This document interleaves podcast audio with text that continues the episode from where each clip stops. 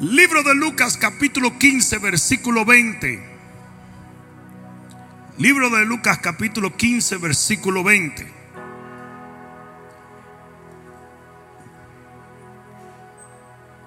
Siendo este el día de los padres, yo voy a hablarles a ustedes de la paternidad de Dios, pero desde un ángulo muy diferente al que se acostumbra a escuchar mensajes al respecto. En el capítulo 15, versículo 20 del libro de Lucas dice la palabra, y levantándose vino a su padre y cuando aún estaba lejos, lo vio su padre y fue movido a misericordia y corrió y se echó sobre su cuello y le besó. Y el hijo le dijo, Padre, he pecado contra el cielo y contra ti y ya no soy digno de ser llamado tu hijo. Pero el padre dijo a sus siervos, sacad el mejor vestido y vestidle y poned un anillo en su mano y calzado en sus pies.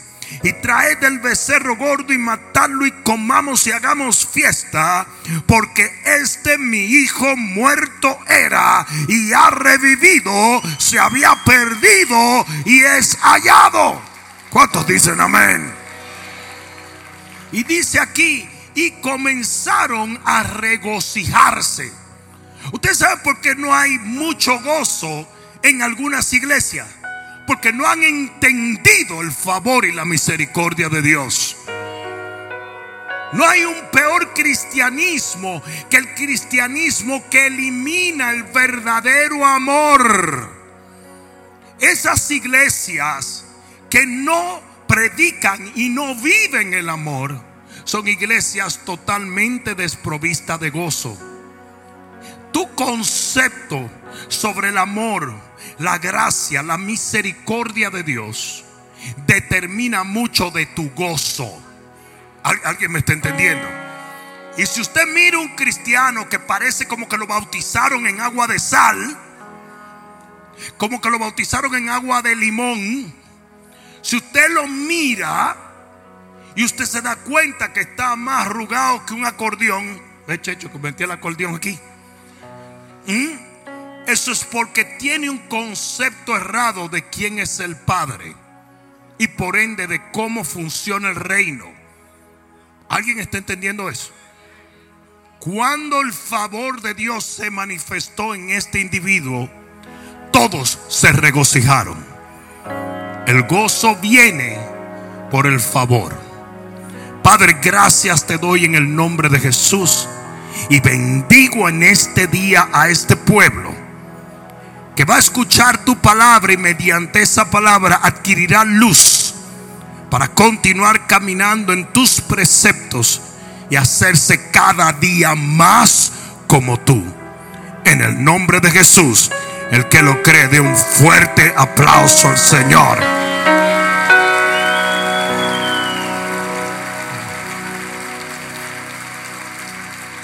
y siéntate un momento. Esta parábola es una parábola tan leída, sin embargo, esconde misterios muy profundos. Y digo esconde porque es imposible entender una parábola sino por el Espíritu de Dios. Las parábolas son realmente símbolos, historias con símbolos. Cuando Jesús hablaba del buen pastor, estaba hablando de él. Cuando Jesús hablaba de ovejas, no hablaba de ovejas, estaba hablando de personas. Cuando Jesús habla de ciertas cosas en las parábolas, está usando simbología. ¿Por qué? Porque Él dijo, los que estén afuera que no entiendan, pero los que estén adentro que entiendan. ¿Alguien está entendiendo? Por lo tanto, si usted no tiene al Espíritu Santo enseñándole, usted no desentierra, por decir así, las verdades detrás de ciertas parábolas. Por lo tanto, hoy yo voy a hablarles a ustedes de algo que estoy seguro. ¿Y por qué lo sé? Porque llevo muchos años en el Evangelio. Estoy seguro que tú no has escuchado con mucha frecuencia. Sí, esta parábola es una profecía de las tres tendencias principales de la iglesia evangélica. Tú vas a encontrar en los tres personajes de Lucas capítulo 15 las tres tendencias, los tres tipos generales de cristianos en la iglesia. Y hoy tú te vas a identificar con alguno en algún aspecto. Y esto es muy importante porque como dije, fue una profecía. Todavía la iglesia no había nacido. La iglesia nació después de la partida de Jesús. ¿Alguien me está siguiendo? Cuando Jesús parte y desciende el Espíritu Santo, nace la eclesía. ¿Cuántos dicen amén?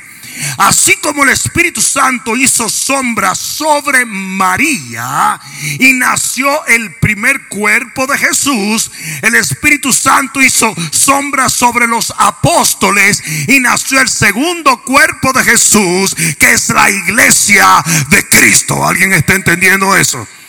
Ahora bien, estas tres personas principales de esta parábola nos enseñan tres tendencias. La primera es el hijo menor. Digan el hijo menor.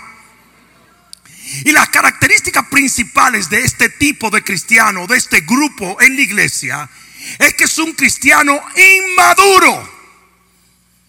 El hijo menor representa un cristiano inmaduro. Un cristiano que tiene fe y cree en la prosperidad, pero es extremadamente ambicioso es el hijo menor, tuvo la fe para pedirle al padre su herencia. Tuvo la fe para creer que Dios prosperaba. Tuvo la fe para recibir la prosperidad. Pero cuando la obtuvo, se fue a malgastarla. ¿Y cuántos ustedes no conocen cristianos que tienen fe, pero no les sirve de nada porque malgastan sus vidas lejos de Dios? Ah, yo no sabía que me iban a dejar solo hoy. Y hay un segmento de la iglesia que lo único que te predica es fe y te predica prosperidad y te puedes hacer rico y Dios te puede bendecir y los milagros pueden suceder, pero están lejos de Dios. Porque este tipo de cristiano solo busca a Dios para obtener algo de Dios. Es el tipo de cristiano que ora solo cuando está en problema o en necesidad. No, me dejen solo aquí, ustedes me están dejando solo. Y es un cristiano inconforme todo el tiempo. Mientras más tiene, más quiere. No conoce contentamiento. El hijo menor estaba bien en la casa del padre. Tenía todo a disposición de su vida, pero él quería más. ¿Cuántos de ustedes no han visto cristianos que por más que Dios le da se quejan y se quejan y se quejan y se quejan? Y quieren cosas que no están ni siquiera dentro del plan de Dios para ellos. Anda, yo sabía que parece que le está picando lo que yo vine a decirle. Este tipo de cristiano inmaduro valora más lo que Dios da a Dios mismo. Por tanto, una vez Dios le provee lo que ellos necesitan. Recuerden, ubíquense la gente. Yo quiero un marido, yo quiero un marido, yo quiero un marido. Yo quiero una mujer, yo quiero una mujer, yo quiero una mujer. Yo quiero un carro, una bicicleta, un perro, un gato, dos suegras. Sigue ahí.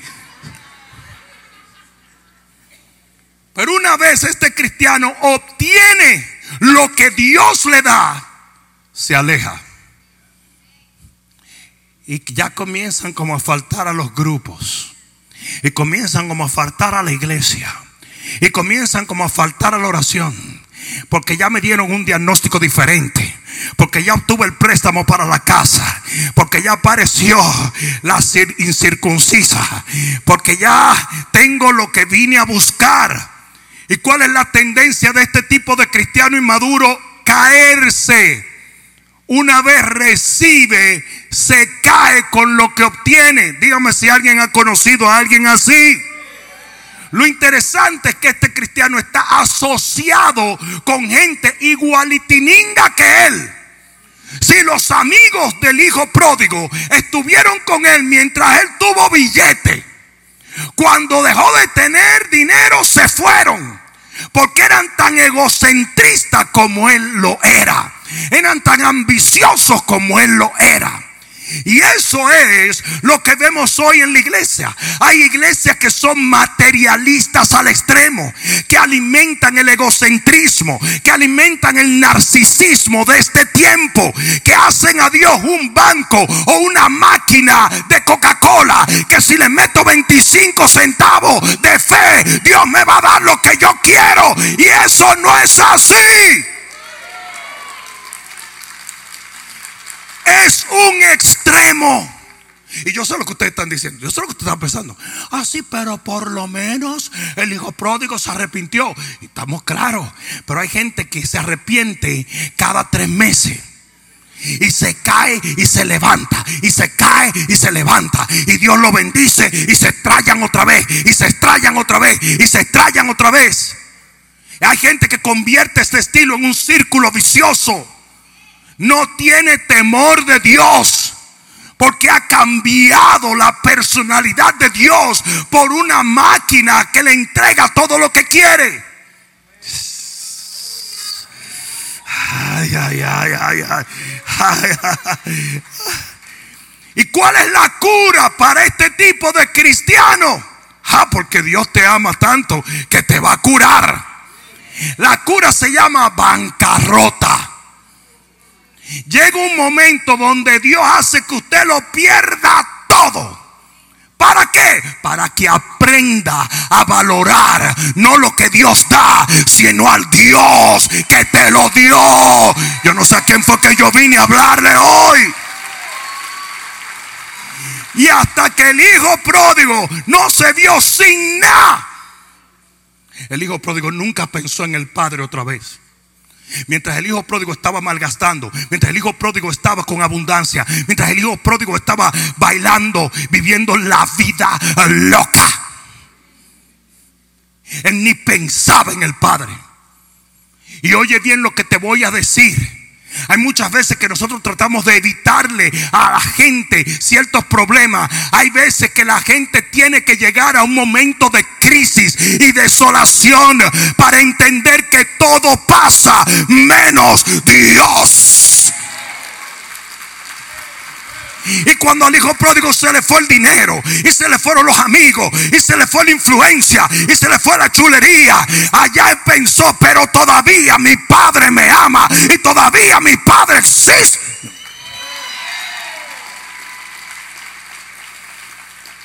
Ustedes saben cómo madura la gente. La gente madura cuando las cosas se pone dura. Los tiempos difíciles hacen los hombres fuertes. Hello. Los tiempos suaves hacen hombres débiles. Y lo que le pasó al hijo pródigo y lo que le pasa a un segmento de la iglesia es que vive un evangelio Barney. Me amas, te amo. Todo es color de rosa, todo es brillante, todo es hermoso, todo es lo mejor. Ustedes han oído estos predicadores que son solamente cheerleaders. Alabín, alabán, alabín, bam, bam, Jesucristo, ra, ra, ra.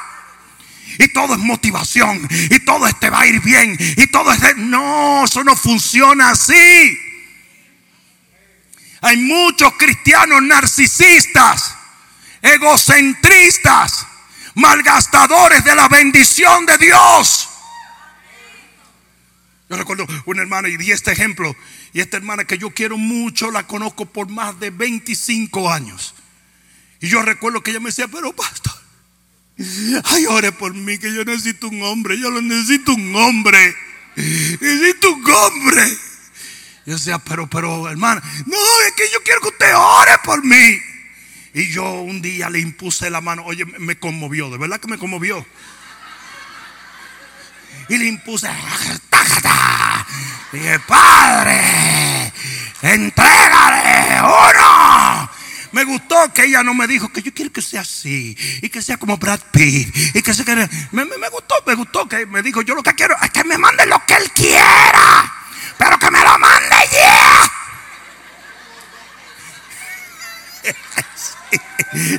Aquí, aquí hay uno que dice, sí, que le mande un gordo, allá yo veo.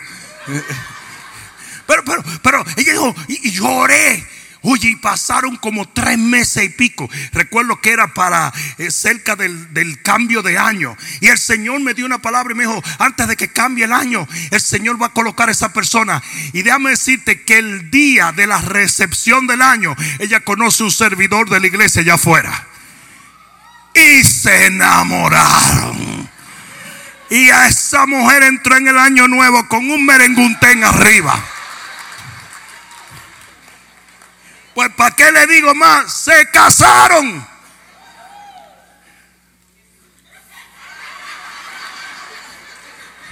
Y al año, ese tipo se tiró por una ventana, pero era un primer piso. Y cayó en el patio. Porque esta mujer lo estaba volviendo loca. Resultó que ya se volvió una loba. Y eso acabó con la vida del tipo. Y yo entonces traté de aconsejarlo. Yo dije tratando de salvar el milagro. ¿Y sabes lo que me dijo el Señor? Tú no vas a poder salvar lo que ella está malgastando y desperdiciando. Y lamentablemente yo quisiera poder decirle a ustedes que la historia terminó bien. No terminó bien nada. Ese tipo soltó a esa mujer como una peste a sobaco. Y hermana, si estás aquí, no te incomode que ya yo te corregí.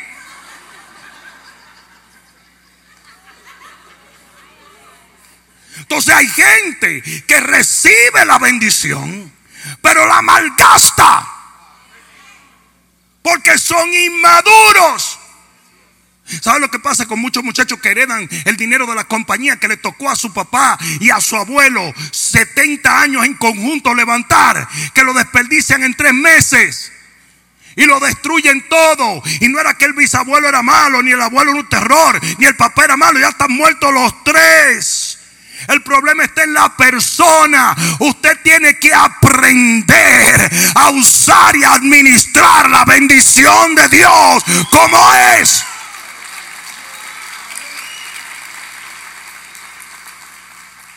Haré un segmento de la iglesia cristiana que eso es lo único que predica. Y predica cómo puedes obtener más. Y cómo puedes llegar más lejos. Y cómo tu negocio puede prosperar. Pero nunca te hablan de santidad. Nunca te hablan de cambiar. Nunca te hablan de permitir que el Señor cambie tu corazón. Y lo que usted recibe por fe lo mantiene por carácter. Por lo tanto, si usted no es una persona de carácter, lo va a perder todo.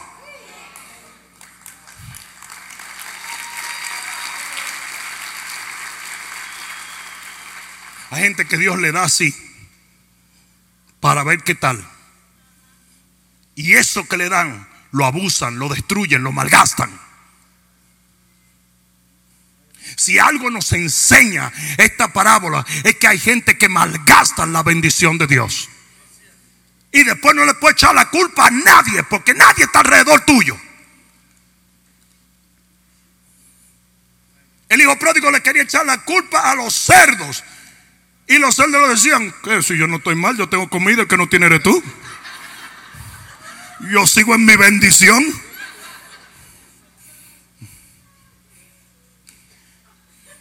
A la gente le encanta decir, no, que yo oré y Dios me bendijo. Esos son los testimonios de la gente. Porque quieren decir, wow, que la gente diga, wow, qué fe tenía ese hermano, qué poderoso testimonio.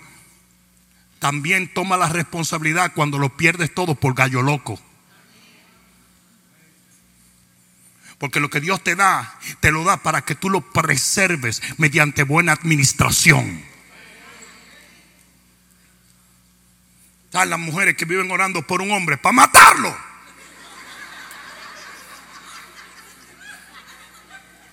Y los, y los hombres que viven orando por una buena mujer para no trabajar.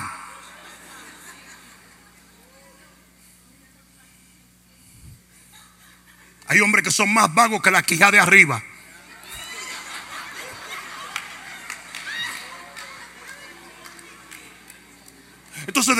A las mujeres. Le preguntan a las mujeres, ¿y, qué tú quieres? Y la mujer sabe, dice, oh, yo quiero un hombre de alto valor, un hombre que tenga esto y tenga lo otro. Pero entonces la, la tildan de materialista. No, no es materialista. Es que si el hombre, una de las cosas que hace es que protege, ¿cómo te protege si usted ni trabaja?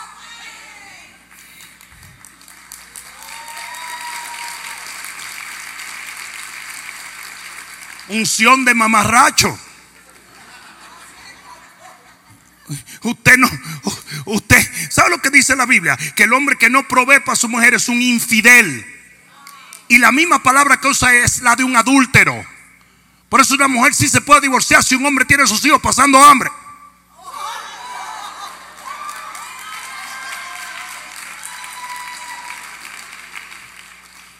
Hello. Ahora yo no digo que la mujer le exija al hombre más de lo que él puede. Pero el hombre tiene que decir, óyeme bien, si usted se quiere sentar en su casa tranquila, yo la mantengo. ¿Y qué vamos a comer? Ah, no. Vamos a comer arepa de huevo todos los días. Es que como me hicieron un desayuno colombiano se me quedó la unción. No, no, no, no. No vas a comer caviar. ¿Ok? Porque yo hasta ahí es que puedo. Y dice que si usted se arropa con la sábana y todavía le falta, doble los pies, porque no, no puede hacer más nada. La sábana no va a crecer. Y usted no le puede exigir un hombre más, pero él sí debe de poder ser tu principal proveedor, el que te protege, el que te guarda, el que te apapucha y te devora, el que te jamaquea los reteteles del engranaje.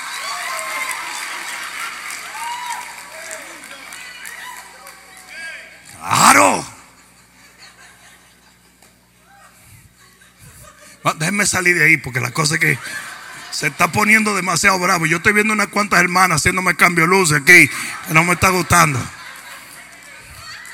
Yo vi, yo vi como que una estaba haciendo aleluya y, y, a matar.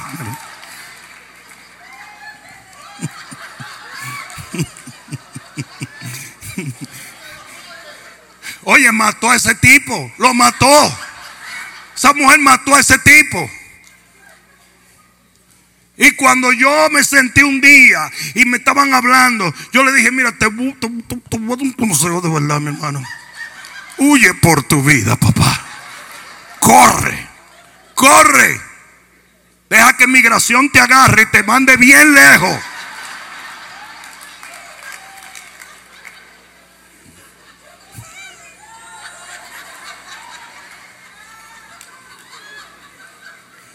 Un día, me dice ese hombre que un día se armó un rebú tan grande que llaman a la policía. Y él dice, yo le juro a usted, pastor, se lo juro, que cuando yo vi a esa policía, yo le iba a decir, fui yo que le di, fui yo, llévenme, llévenme, llévenme. Muere más malcría que el diablo. Hombres vagos y femeninos. Y esos son los problemas que estamos teniendo hoy. Muchas mujeres masculinas y muchos hombres femeninos. El segundo personaje de esta parábola es el hijo mayor. Y el hijo mayor es otro segmento de la iglesia. Tenemos aquí los liberales, los que solamente creen en fe y poder, pero le gusta el pecado y la vagamundería. Le encanta recibir de Dios y malgastarlo y se rodean de un montón de gente ambiciosa y egocentrista. Solamente oran y buscan de Dios cuando quieren más, porque no les importa Dios para nada. Hello. Esto es un evangelio muy clásico de los United States. Es un evangelio, eh, evangelio clásico de los países desarrollados. Porque la gente son tan egocéntricas que pega perfecto. Pero entonces tenemos al hijo mayor que está en este otro extremo. Y el hijo mayor por fuera se ve sobrio y maduro. Pero por dentro es un saco de emociones tóxicas. Es un tipo enojoso, es un tipo lleno de trauma, es un tipo amargado, es un inadaptado social que usa el Evangelio para condenar a todo el mundo. Ese lo representa el religioso, el fariseo, el legalista. Jesús dijo que los fariseos eran sepulcros blanqueados. Por fuera se veían bellos, pero por dentro estaban llenos de huesos muertos y secos. Y este es opuesto al hijo menor. El hermano mayor representa los religiosos legalistas que se están haciendo hoy en día, se están haciendo millonarios criticando a los pastores que supuestamente son millonarios. ¿Están dándose cuenta? A mí me hacen video criticando mi prosperidad, pero ellos están prosperando por hacer mis videos. Porque YouTube le pasa un cheque y ellos todos están monetizando. Pregúntenle a esos que hacen los videos en contra de la prosperidad, si no están prosperando haciendo videos en contra de la prosperidad. Porque para colmo los evangélicos que son tan morbosos siempre quieren ver qué están criticando de tal pastor. Me dejaron solito.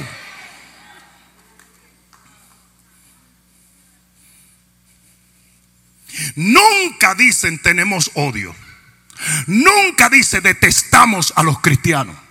Siempre es que tienen más discernimiento que tú. Siempre tienen una mayor sabiduría que tú y un mayor carácter. En ningún momento el hermano mayor del hijo pródigo admitió sus prejuicios. Al contrario, yo soy perfecto. Porque el ministerio y la asignación de esta gente es ver la paja del ojo ajeno y obviar la viga que está en su ojo. Y pueden decirle a todo el mundo que cambie, pero ellos no cambian. Y tildan a todo el mundo de pecador, pero ellos no son pecadores. ¿Cuántos de ustedes recuerdan el publicano que estaba orando con el, con el, um, e-, era el fariseo y el publicano? Y dice que el publicano oraba, ten misericordia de mí, Señor. Yo lo he hecho mal, yo necesito tu misericordia. Y el fariseo oraba, gracias, oh Dios, que yo no soy como este pata por el suelo.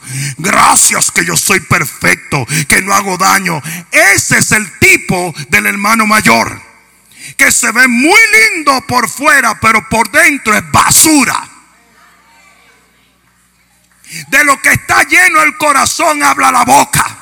Si usted está lleno de críticas, contiendes porque usted tiene condenación y culpabilidad en su vida. ¿Desde cuándo el llamado fue ir y criticar a los evangélicos sobre la tierra? Usted es un loco. Usted tiene otra idea de lo que es el reino. Oh no, pero es que yo soy la máxima autoridad para mantener limpia la sana doctrina. ¿Qué sana doctrina? Usted no reconocería sana doctrina ni que lo muerde en el trasero. Porque si fueras tan espiritual, no hicieras lo que haces. Anda.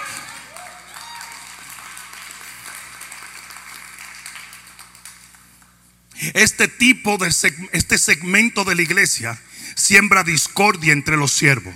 Moviliza a la gente. El hermano mayor comenzó a hablarle a los siervos y comenzó a hablarle a la gente y hizo entender su prejuicio para ver si los demás opinaban igual. Y aquí es donde vienen los heavy duty, funky, Robbie Wow.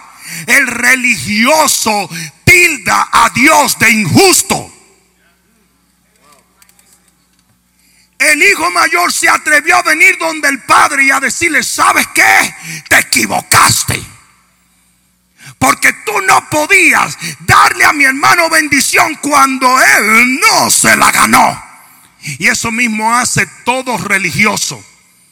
Esa gente que hace videos de los pastores como yo, eso es lo que ellos hacen.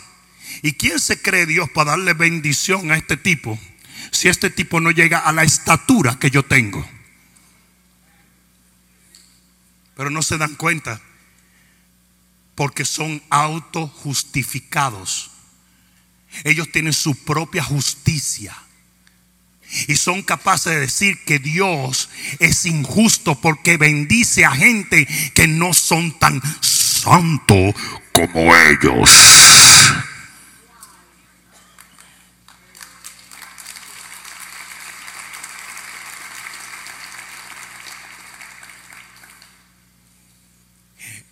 El hermano mayor se considera merecedor de todo por su conducta. Y siempre dice cosas como, el que no camina de esta manera, Dios no lo bendice. El que no hace esto, Dios no lo bendice. Como si Dios estuviera circunscrito a una religión. Como si Dios estuviera manejado por tu interpretación de las escrituras. Como si la única sana doctrina es la que tú tienes. No entiende gracia porque no la quiere entender. Y aunque el padre se la trata de explicar, no la agarra. ¿Por qué? Porque es un amargado, es una persona tóxica, es una persona en autojustificación. El único problema es que tu justicia son como trapos de inmundicia delante de Dios. Usted anda vestido de porquería cuando usted cree que por lo que usted hace, usted tiene un mayor grado delante del Señor.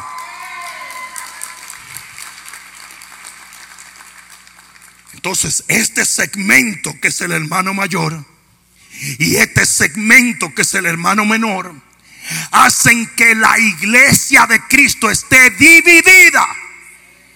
Entonces están por aquí los chulámbricos y los tatuajes y las medenas y la bacanería y la vagamundería. Y aquí está Justin Bieber y aquí está y por aquí toda la mojiganga, por acá. Y, y estos dicen, esos son del diablo. Y estos dicen, esos son religiosos. Y la iglesia está dividida por eso. Porque hay una tercera persona en esa escritura. Dios a ti no te llamó a ser como el hermano menor. Y no te llamó a ser como el hermano mayor. Él te ordenó ser como el Padre que está en los cielos. Yo quiero que ustedes sepan que la gente escoge sus iglesias porque le gusta más si el masoquismo religioso o la vagamundería progresista. Y ninguno de los dos están bien.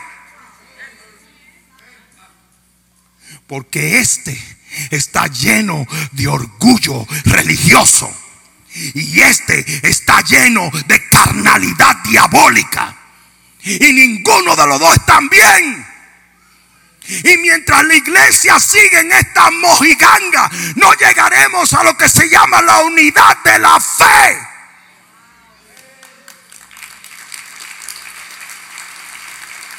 Aún dentro de un ministerio como este, usted está en un grupo. Y el grupo es medio sinvergüenza. Y no, yo, a, mí me gusta algo como más fuerte. A mí me gusta que me den palo. Hay, hay un líder que bien retrógrada para allá, ese es el que de Dios, es el que de Dios. Y voy para allá. Y cuando va para allá, ese líder es. Todos van para el infierno. Y uno que está aquí en este, en este, en este sitio en Afganistán dice, ay no, esto está muy fuerte, hermano, imagínate. Yo llego con problemas del trabajo y me están diciendo que el diablo me va a llevar. Yo me voy para allá y agarra para allá donde están los argentinos bebiendo cerveza.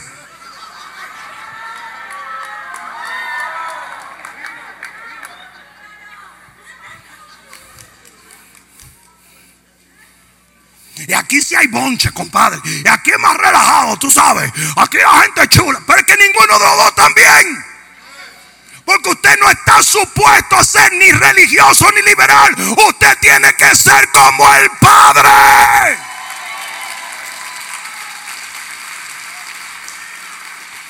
Y el Padre obró diferente a estos dos personajes.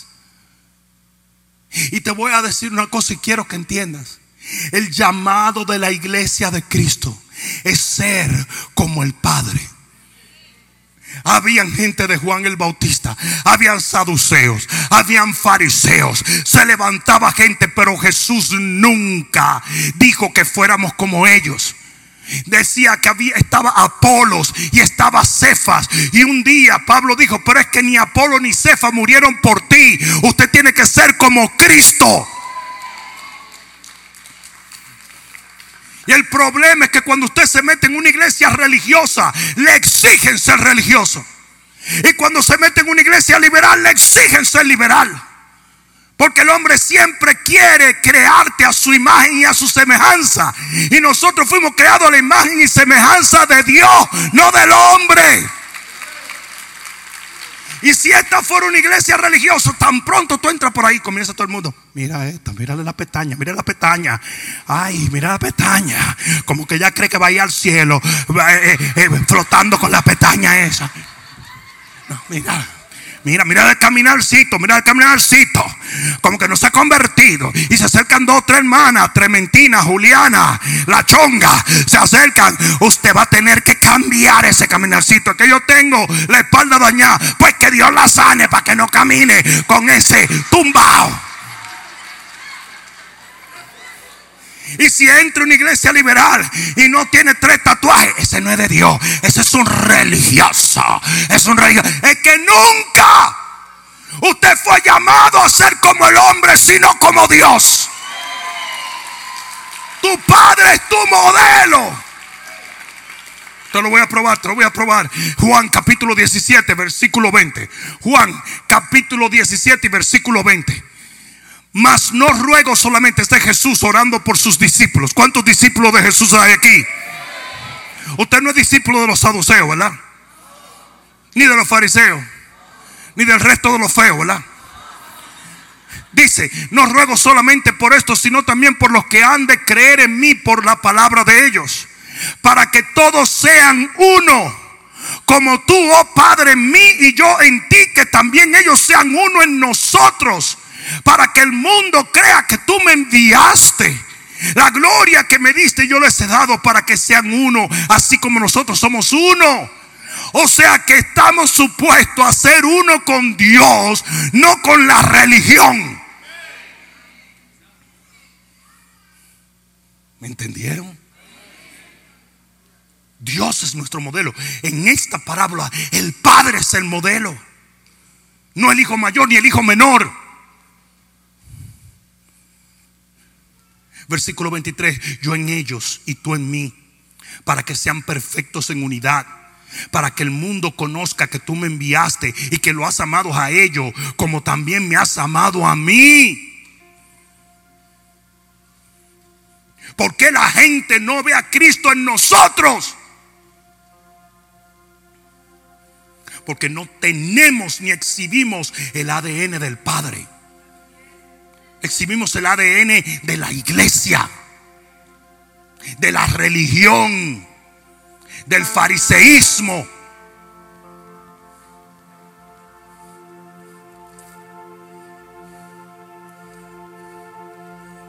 Está fuerte. Pero es verdad. Si algo yo aprendí en la Biblia es que tu ADN determina tu conducta. Te lo voy a probar. Juan capítulo 8, versículo 39. Juan 8, 39. ¿Estás allí? Juan 8, 39 dice, respondieron y le dijeron, esos son los fariseos a Jesús, respondieron y le dijeron, nuestro padre es Abraham. Y Jesús le dijo, si fueseis hijos de Abraham, o sea, si tuvieran el ADN de Abraham, las obras de Abraham haríais. Pero ahora procuráis matarme. O sea, le está diciendo, si ustedes fueran hijos de Abraham, no me estuvieran persiguiendo y atacando como lo están haciendo. Que entiendan los cristianos que cuando ustedes siguen a una gente llena de odio y condenación hacia ministro, ustedes se vuelven así. Pero ahora procuráis matarme a mí, hombre, que os he hablado la verdad, la cual he oído de Dios. ¿No hizo esto Abraham? Vosotros hacéis las obras de vuestro padre. Entonces le dijeron, nosotros no somos nacidos de fornicación. Un padre tenemos que es Dios. Jesús entonces le dijo, si vuestro padre fuese Dios, los tipos no sabían quién era su padre. Porque lo peor es que el religioso nunca se da cuenta de quién es su papá verdaderamente. Dice, ciertamente me amarías. Miren lo que le dijo. Si fueran hijos de Abraham, no tuvieran odio. Y si fueran hijos de Dios, tuvieran amor. ¿Entendieron eso, verdad? ¿Entendieron? ¿Por qué? Porque Dios es amor.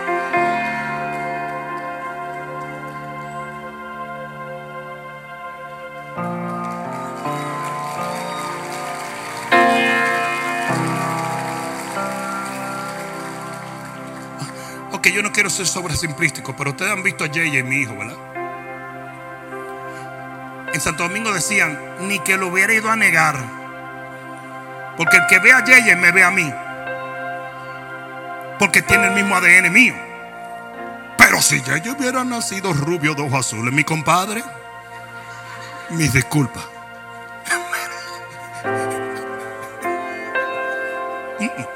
Ah,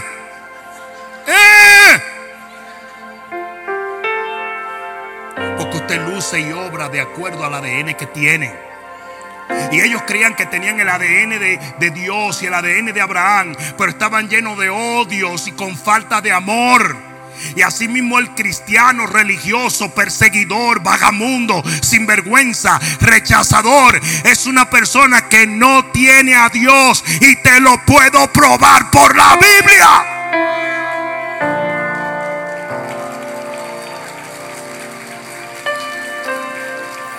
Versículo 44, vosotros sois hijos de su padre el diablo. Y los deseos de vuestro padre queréis hacer porque él ha sido un homicida desde el principio. Todo el que odia, todo el que rechaza, es una persona que está siguiendo otro ADN.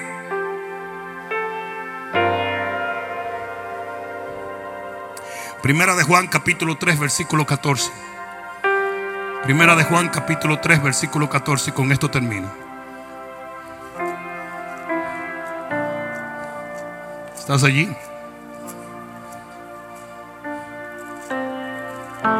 Primera de Juan capítulo 3 versículo 14. Nosotros sabemos que hemos pasado de muerte a vida porque tenemos una doctrina muy profunda. Nosotros sabemos que hemos pasado de muerte a vida porque tenemos los dones del Espíritu. Nosotros sabemos que hemos pasado de muerte a vida porque tenemos prosperidad. Nosotros sabemos que hemos pasado de muerte a vida en que amamos a los hermanos. El que no ama a su hermano, porque si sí lo hay, si sí lo hay. El que no ama a su hermano permanece en muerte. ¿Te quieres dar cuenta de quién es un cristiano? Analízalo mediante esto.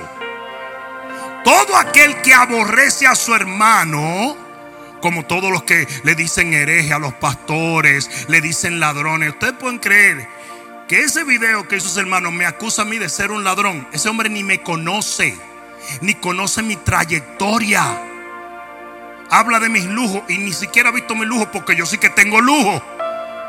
Y no tengo ninguna vergüenza porque no le robe a nadie para obtenerlo.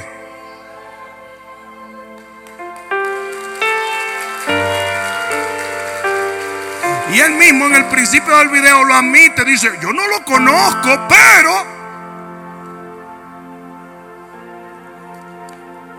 Y que de paso, mire, solamente estoy usando estos ejemplos, no es que a mí me quita una gota de sueño, nada de eso. Es más, al contrario, cuando yo logro mirar solamente el título, lo digo como lo voy a decir ahora, hermano mío, te bendigo. Te bendigo y te perdono por hacer juicios de lo que no sabes nada. y te bendigo y bendigo tu familia y bendigo tus hijos y bendigo todo sueño que Dios ponga en tu corazón. Y pido en el nombre de Jesús que un día no necesites misericordia. Y pido que tus hijos un día no vayan a dejar el Señor por ver cómo tú trataste a otros hombres de Dios. Y que nunca tropieces para que tus hijos no te midan con la misma vara que tú mides a otros. Una cosa sí te digo, te bendigo y oro por ti. Si un día vino un tipo y malinterpretó una profecía que dio el profeta de Aranjuez y dijo, el profeta Aranjuez simbólicamente y lo aclaró después. Habló de una silla y de la pastora María. Todo esto fue simbólico. Todo esto fue simbólico.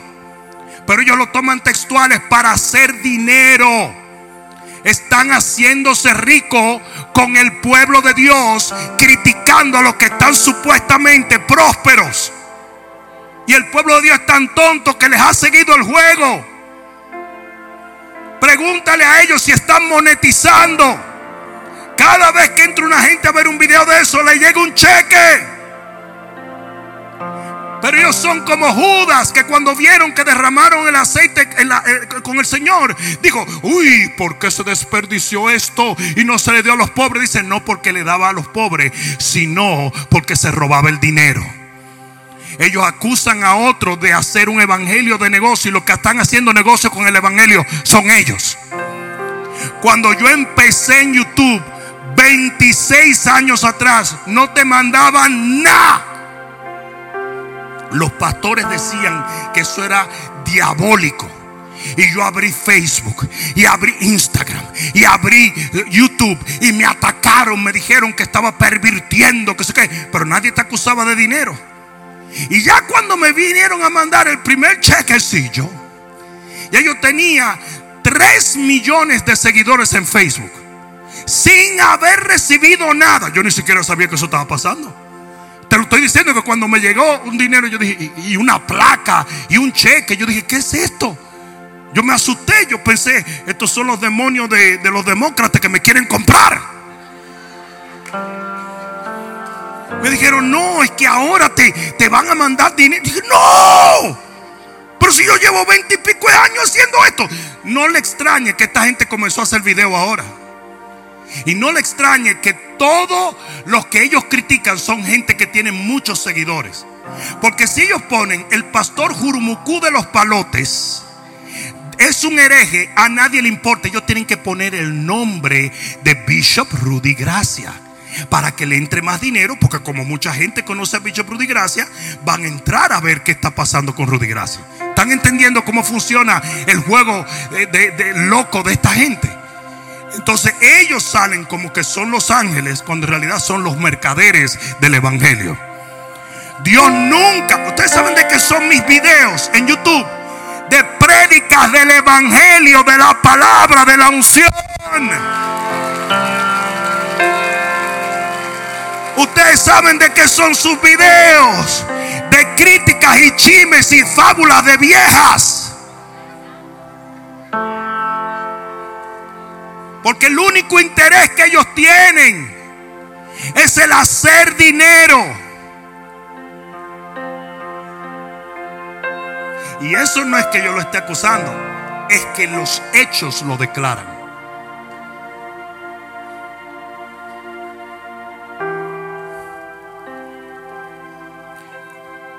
¿Por qué no atacan la guerra cultural de ahora? Porque lo desmonetizan. ¿Sabes? No, ellos no te van a atacar nada de eso, mira. Porque le quitan y ellos defienden su comida, su arroz con coco. Eso es lo único que ellos defienden. ¿Por qué no atacan? Pero es más fácil atacar a un pastor evangélico. Que nadie te va a desmonetizar porque eso es lo que el diablo quiere. El diablo, ese video lo presenta más que un video del evangelio. Porque el diablo le encanta presentarle a la gente que no sabemos lo que estamos hablando y que somos enemigos todos. Porque una casa dividida contra sí misma no puede permanecer. Esto lo hace que deshonra el reino y deshonra el evangelio.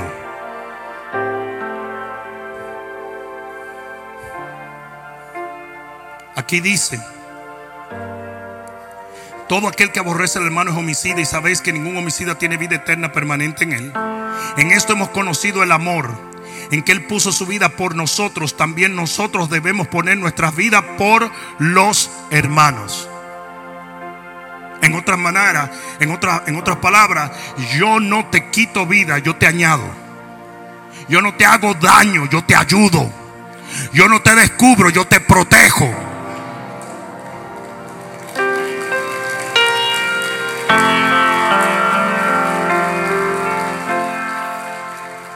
Entonces tenemos aquí al hijo pródigo, liberal, interesado, progresista. Y tenemos aquí al hijo mayor, tóxico, condenatorio, religioso y legalista. Pero de ninguno de los dos debemos ser, sino del Padre.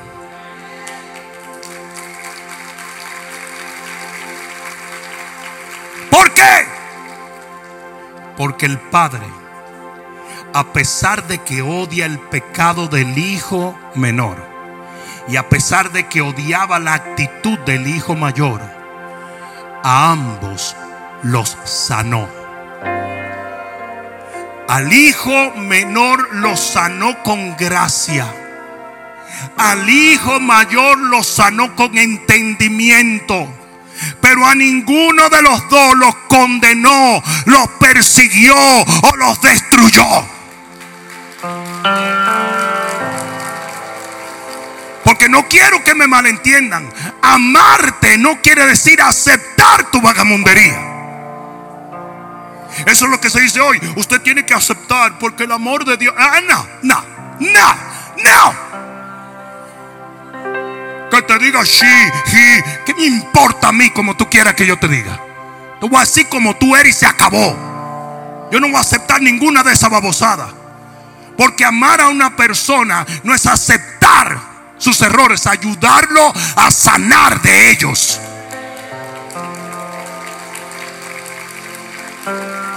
Yo ponía un ejemplo de César. Cuando César llegó aquí era un drogadicto y venía a la iglesia, y esto lo digo porque es parte de su testimonio, venía a la iglesia porque el vendedor de drogas se sentaba al lado de él y le vendía la droga. Y después iban y se fumaban un tabaco y decían, oye, es que con ese hombre digo que Dios me amaba. Le amargué la nota. Y hoy César es parte de mi equipo pastoral.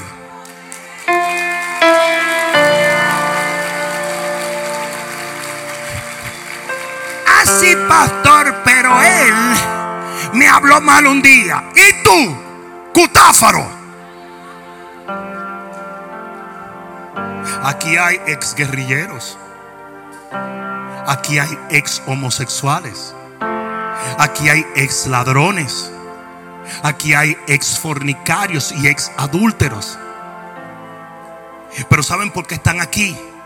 Porque no fueron rechazados, fueron amados hasta que cambiaron.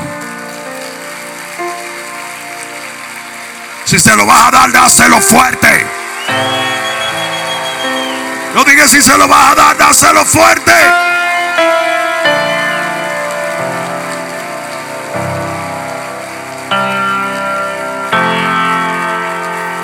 ¿Qué pasó cuando el Padre ¿Qué pasó cuando el padre aceptó al hijo menor? Lo criticó el hermano mayor. ¿Qué pasó cuando el padre aceptó al hijo mayor o le habló? Probablemente los siervos criticaron al padre. Porque usted no debe de importarle quién critica, quién lo empuja o quién lo quiere manipular. Usted tiene que tener un compromiso de que usted va a ser cada día más como el Padre y punto.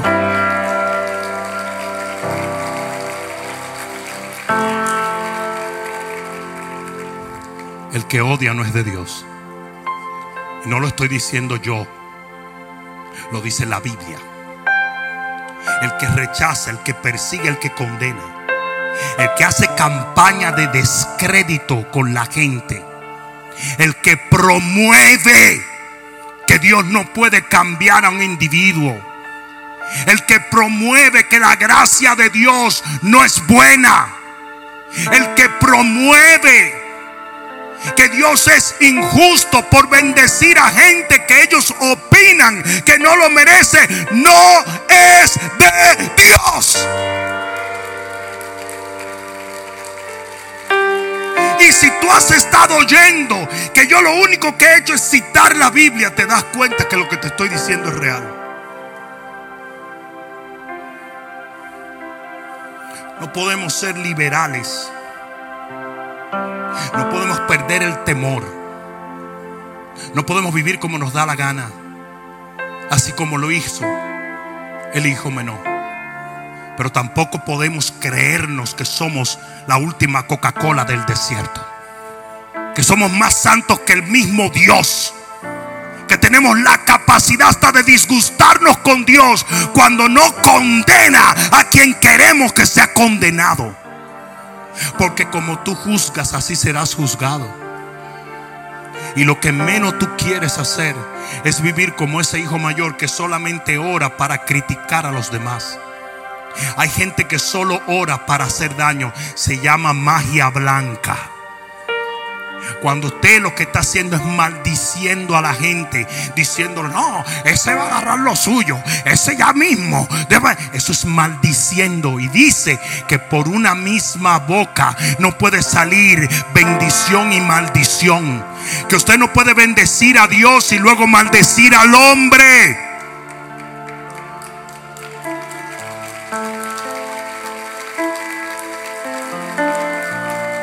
Tanto, esto te digo el día en que tú dejes de ser como el hijo mayor o ser como el hijo menor y encuentres cómo ser cada día más como el Padre, amándole a Él, amándote a ti y amando a tu prójimo, ese día todo en tu vida va a cambiar.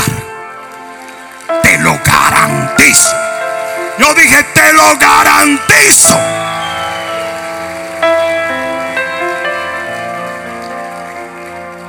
Ponte de pie, por favor.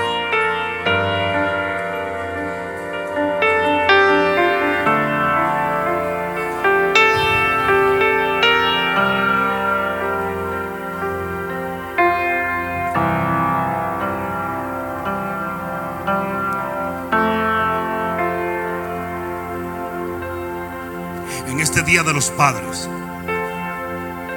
mi exhortación para ti seas hombre o mujer, si tú eres de Cristo y si tú tienes el ADN del Padre, entonces sé más como Él. Sé más como Él. Aprende a ser misericordioso. Aprende a amar. Aprende a entender en un proceso divino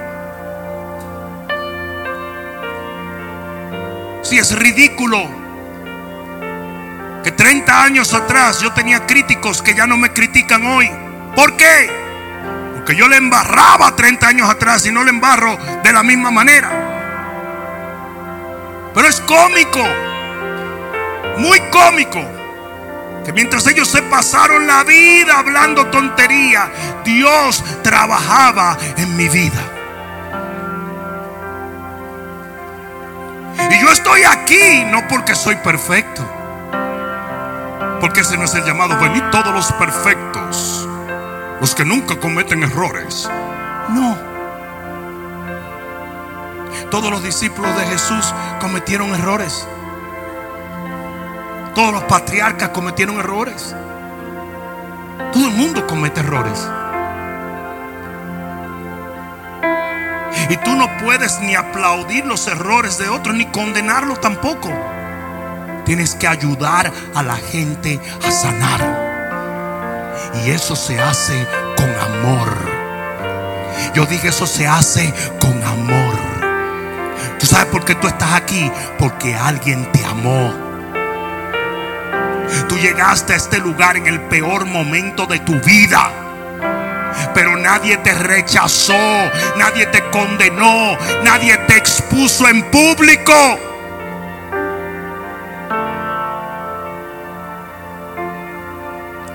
Usted sabe lo que pasó en días pasados con Alexa. ¿Saben quién es Alexa? La malvada esa que tú le hablas y te ignora, ¿verdad? Cuando ella le da la gana, que ella hace lo que quiere. Se parece a alguna mujer tóxica. Los otros días yo estaba, yo, Jimmy, el, IT de nosotros fue, yo le dije, contrólame a esta mujer, por favor. Contrólame a Alexa, por favor. Mira, mira a ver qué le está pasando a esa mujer. Y Jimmy viene, la regla, que sé yo qué, y puso una prédica. Prédica del pastor en YouTube. Nada de agarrar la prédica del pastor. Prédica de Bishop, nada. Me dijo, bueno, pastor, yo vengo mañana y termino porque esta mujer tampoco a mí me quiere obedecer. A las 3 de la mañana. ¿Cuántos dicen amén? Y yo pegué un grito. Porque es de maldad que esa, esa malvada lo hace. Era como, es cuando a mí me da la gana. Por eso está sola Alexa. ¿Dónde está Alexa que no lo veo? Alexa tomó todo el contenido de un teléfono de una abogada y lo envió a todos sus contactos sin que ella lo dijera en California. Y la hermana la llama y le dice, a mí me acaban de llegar todos tus textos, tus emails, todo. Y la mujer, a causa de eso, perdió litigations, perdió juicios. Una, fue una demanda de millones de dólares. Y yo me puse a pensar, eso es lo que el diablo quiere. El diablo quiere que yo ponga tu vida en Facebook y te ataque a ti para yo verme mejor que tú. Y ese juego lo están jugando los cristianos. ¿Sabe la cantidad de gente que le dio la espalda a esa mujer cuando vio textos de ella? ¿Por qué te digo esto?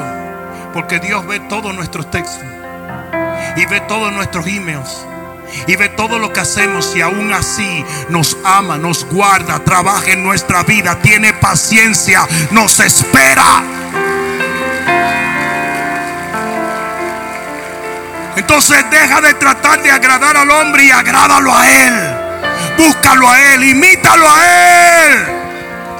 Yo no quiero ser legalista y yo no quiero ser liberal. Yo quiero ser como mi Padre Celestial. tiene paciencia, que ama, que tiene misericordia, que tiene gracia, que su único objetivo no es condenar los hechos, sino sanar a los individuos. Así tiene que ser la iglesia. Este es un hospital, no un museo. Y cuando alguien viene, viene con problemas, pero usted no se puede burlar ni exponer a nadie. Usted lo tiene que abrazar y decirle, llegaste al lugar correcto, te vamos a ayudar en tu matrimonio, en tus problemas, en tu vida.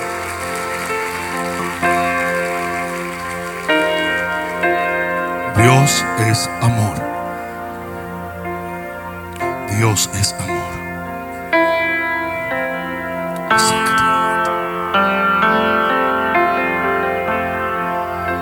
Tu amor que me sostiene, el que me levanta, el que me da paz,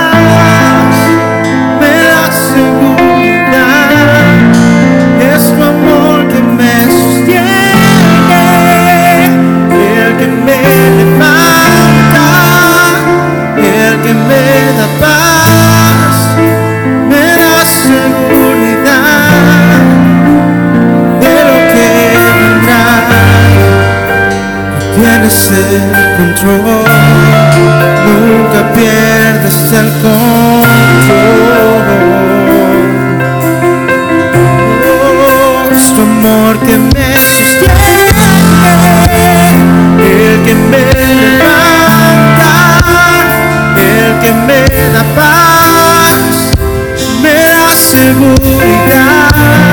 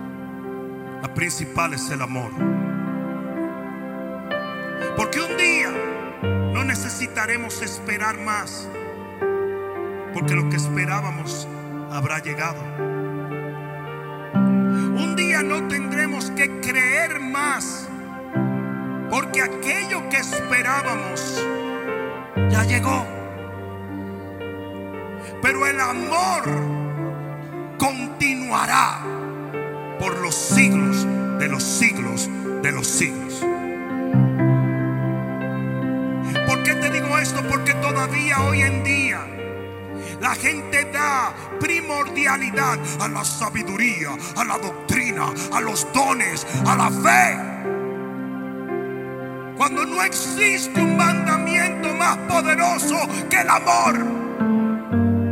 Y amar a Dios. Y amar a tu prójimo como a ti mismo. En eso se resume todo el reino. ¿Hasta cuándo lo entenderemos? Que Dios nunca te ha enviado a odiar, a perseguir o a condenar. Te ha enviado a sanar.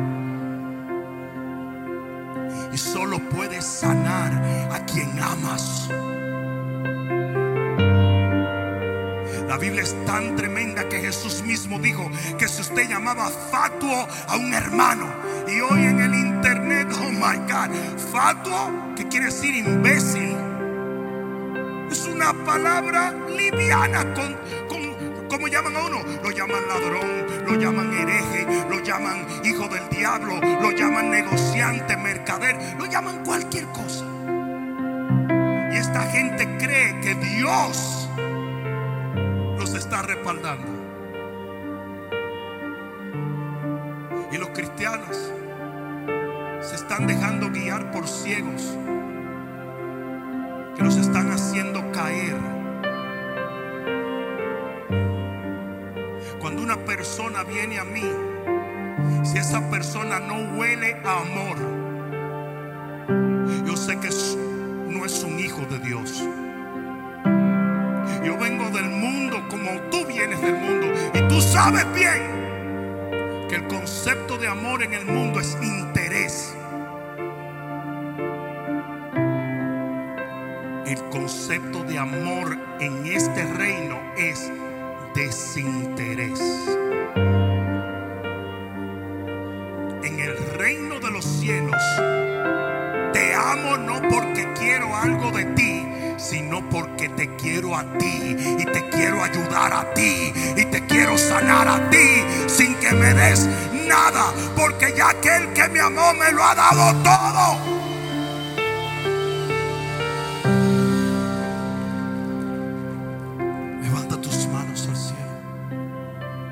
Biblia dice que el verdadero amor no busca lo suyo propio. Y yo sé que llegamos al reino dañados porque gente que prometió amarnos hasta el fin nos traicionó. Que a veces fuimos levantados por padres, criados por madres que no nos amaron. Porque a veces nuestros propios hermanos o la gente que una vez amamos nos traicionó.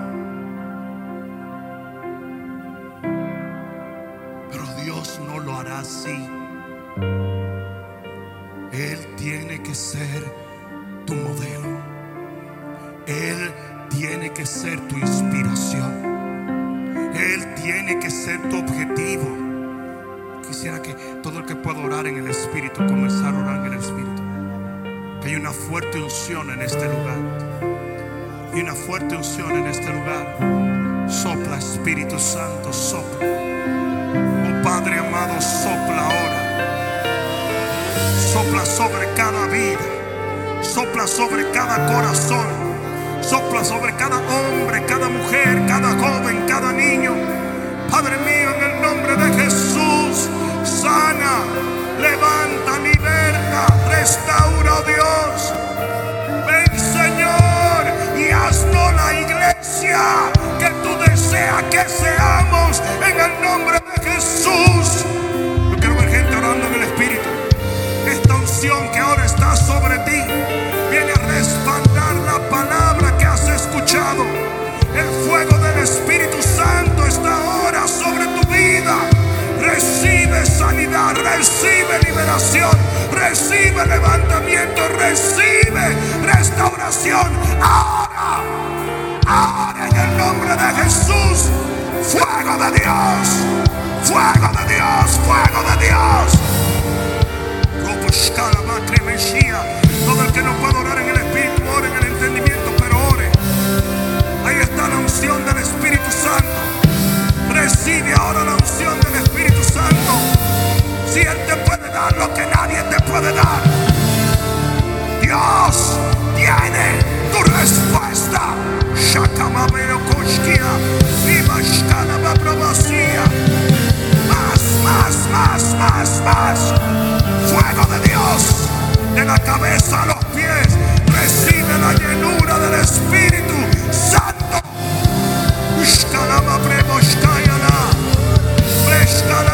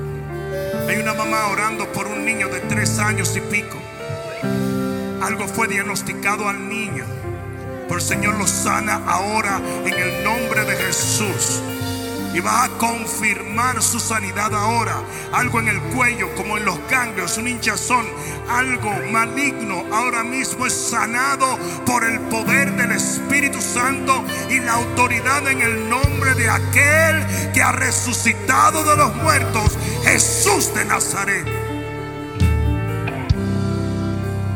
A mi izquierda Dios está restaurando un matrimonio. Te doy gracias por ello, Señor. Te doy gracias por ello. Hay un problema de custodia que tú estás orando aquí y el Señor te va a entregar ese niño a la edad de 8 años. A la edad de 8 años, no sé qué edad tiene el niño, pero te lo va a entregar. Y yo te doy gracias por ello, Señor. Levanta tus manos al cielo.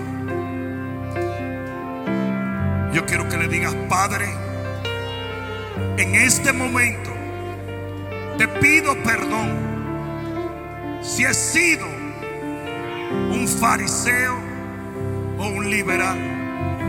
Yo quiero ser como tú, amar como tú, perdonar como tú, tener misericordia como tú. permíteme hoy asemejarme a ti. Sana mi corazón para que yo pueda hablar lo correcto con mis labios. Y que mis labios y mis manos y mi amor sane a los demás.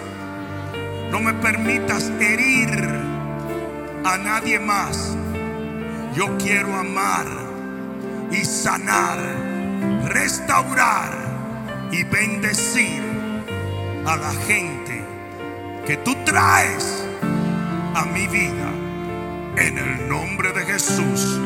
Dile una vez más, en el nombre de Jesús. Una vez más, en el nombre de Jesús. Ahora toma un momento y dale gloria a Dios. Vamos, dale gloria. Vamos, dale gloria, dale gloria, dale gloria, dale gloria. Vamos, vamos, vamos, vamos, vamos, vamos, vamos.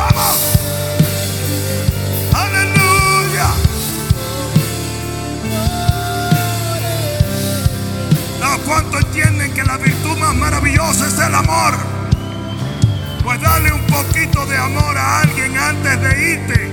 Que el Señor les bendiga y nos vemos en el resto de la semana. Amén. Es amor que